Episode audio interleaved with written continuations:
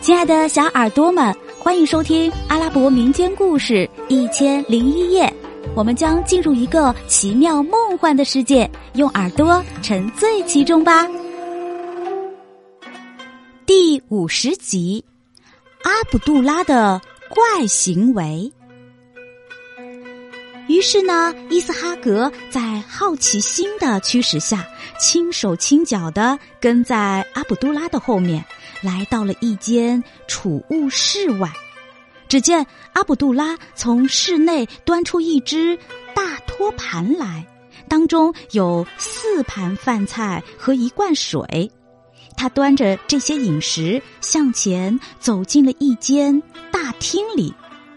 伊斯哈格人悄悄地跟到大厅门前，从门缝里向里一看。原来是一间宽敞的大厅，厅内的陈设非常富丽堂皇。正中摆着一张镀金象牙床，金光闪闪。床上呢，用金链子锁着两只狗。阿卜杜拉放下食物盘，卷起袖子，解开第一条狗脖子上的链子，随即扭开狗脖子。并弄得他像跪在他自己的面前磕头求饶似的，狗被折腾的发出微弱的叫声。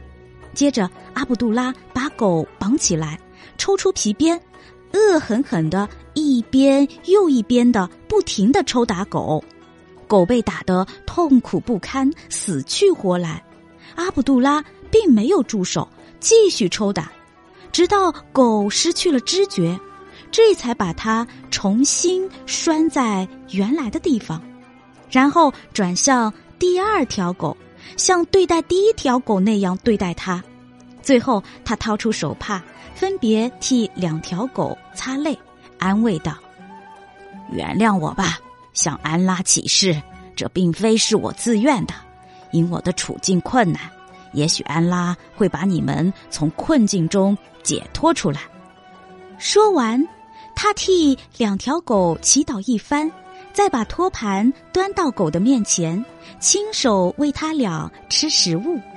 喂饱以后，再将罐中的水给狗喝。等两条狗吃饱喝足以后，他才收起托盘，准备离开大厅。伊斯哈格站在大厅门外，从门缝里看到这一切，他感到。无比的惊奇和诧异，直到阿卜杜拉就要退出大厅时，他才抢先一步奔回房间，睡在床上。阿卜杜拉完全没有看见他，不知道他曾跟踪过自己，窥探自己的秘密。阿卜杜拉回到房间，打开衣柜，把皮鞭放在原处，然后继续上床睡觉。伊斯哈格躺在床上，想着这件事儿，越想越觉得奇怪，因此毫无睡意，整个下半夜都是醒着的，直到天亮起床，他才同阿卜杜拉一起做早祷，接着进早餐、喝咖啡，而后呢，一起去神府办公。这一天。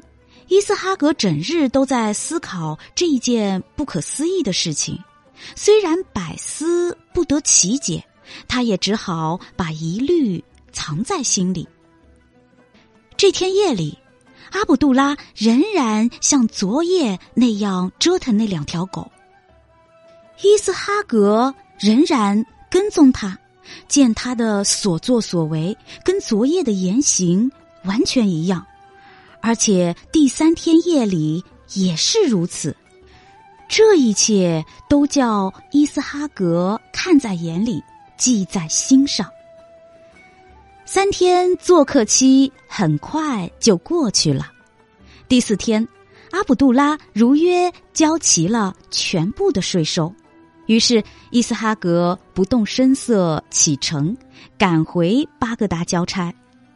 当大国王哈里发询问过期原因的时候，伊斯哈格答道：“启禀国王陛下，据我所知，税早已收齐，准备上交了。如果我晚去一天的话，那么就会在中途碰到阿卜杜拉的。不过，此次去巴士拉，却意外的发现了阿卜杜拉本人的一个怪诞的行为，这是我生平没有见过的。哦，怎么回事？你说说看。于是伊斯哈格把他的所见所闻全盘托出。这是什么原因？你问过他吗？哈里发奇怪的问：“不，尊敬的国王陛下，我可没问他。这可以用我的生命起誓。好吧，伊斯哈格，你再去巴士拉一趟，把阿卜杜拉和那两条狗给我带来。尊敬的陛下，请别让我做这件事吧。”因为我是无意间偶然看见此事而向陛下透露的，窥视别人的秘密本身就不好。作为朋友，我更无脸面去见他，因此，恳请陛下写个手谕，派别人去完成此事吧。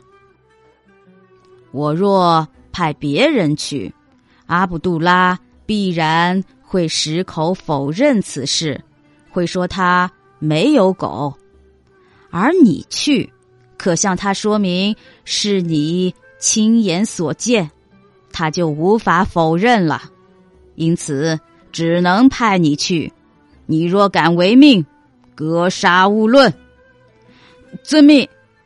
伊斯哈格一边赶忙回答，一边心里暗想：“唉，所谓祸从口出，的确是金玉良言。”如今我向陛下泄露了这个秘密，这完全是自作自受呀！想到此，他说道：“但求陛下写一个手谕，我前去巴士拉，将阿卜杜拉带来见陛下。”国王说：“就这样吧。”亲爱的小耳朵们，这集故事先讲到这儿啦，我们下集再见。